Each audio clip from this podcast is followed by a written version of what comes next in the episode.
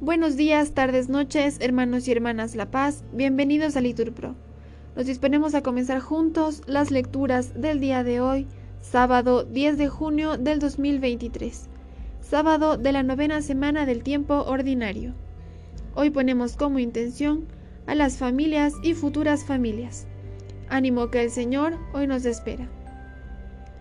Primera lectura. Lectura del libro de Tobías. En aquellos días, Tobit llamó a Tobías y le advirtió, Hijo, ocúpate de pagar al hombre que te ha acompañado. Añade algo a la paga convenida. Así pues, Tobías lo llamó y le dijo, Recibe como paga la mitad de todo lo que has traído y vete en paz.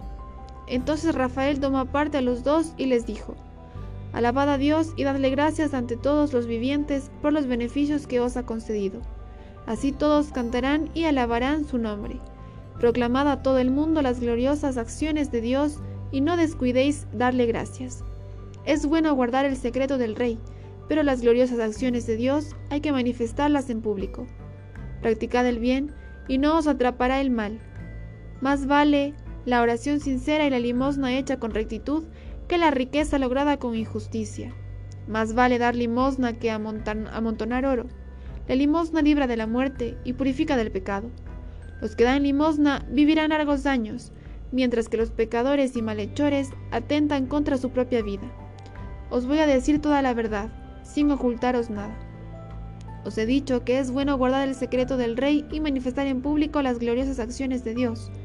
Pues bien, cuando tú y Sara orabais, era yo quien presentaba el memorial de vuestras oraciones ante la gloria del Señor.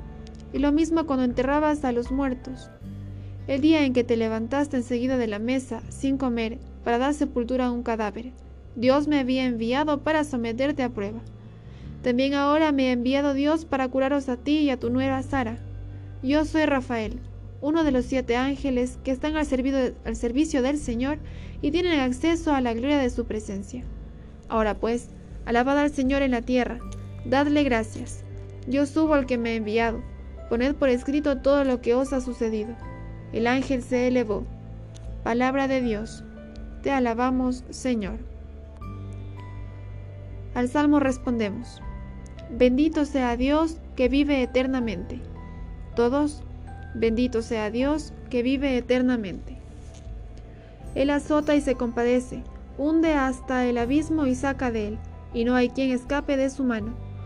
Todos, bendito sea Dios que vive eternamente. Veréis lo que hará con vosotros, le daréis gracias a boca llena, bendeciréis al Señor de la justicia y ensalzaréis al Rey de los siglos. Todos, bendito sea Dios que vive eternamente.